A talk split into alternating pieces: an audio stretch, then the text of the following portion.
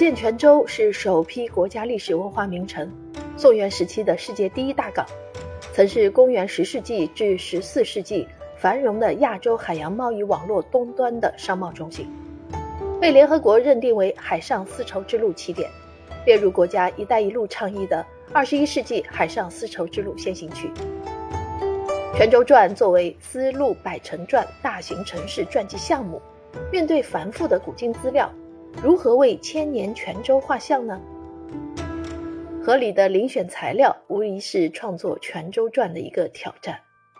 在泉州众多的荣誉称号中，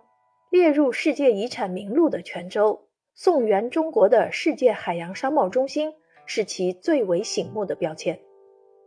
作者林轩鹤在《泉州传》篇幅不长的前言中，引领读者回顾泉州申遗不寻常的历程。回望泉州刺桐港为海上丝绸之路所做的积极贡献，他以精炼的语言强调泉州的所有荣耀，无不与具有历史渊源的海洋文明、海丝文化一脉相承。泉州人的骨子里涌动着海洋的血性。泉州是一座与水相伴相生的城市，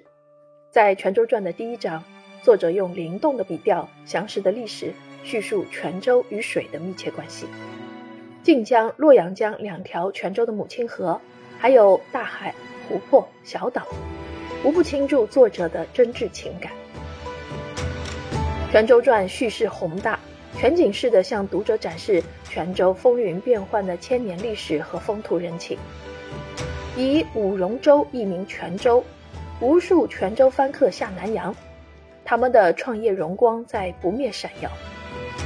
活跃在这块土地上的。朱熹、李治、于大友、郑成功、弘一法师等先贤，还有马可·波罗等外国旅行家，也在作者的笔下栩栩如生。《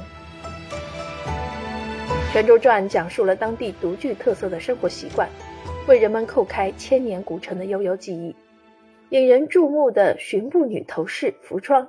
令人回味无穷的闽南风味小吃乌龙茶，还有古街古巷的闽南古建筑。中西合璧的番仔楼、新坐标的四朵花瓣，以及洛阳桥、安平桥、顺济桥、东关桥等，都得到充分呈现。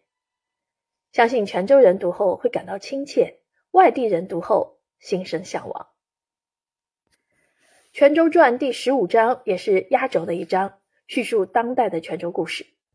从晋江经验到泉州模式，从根植于海洋文化的泉商精神。到重振古港雄风，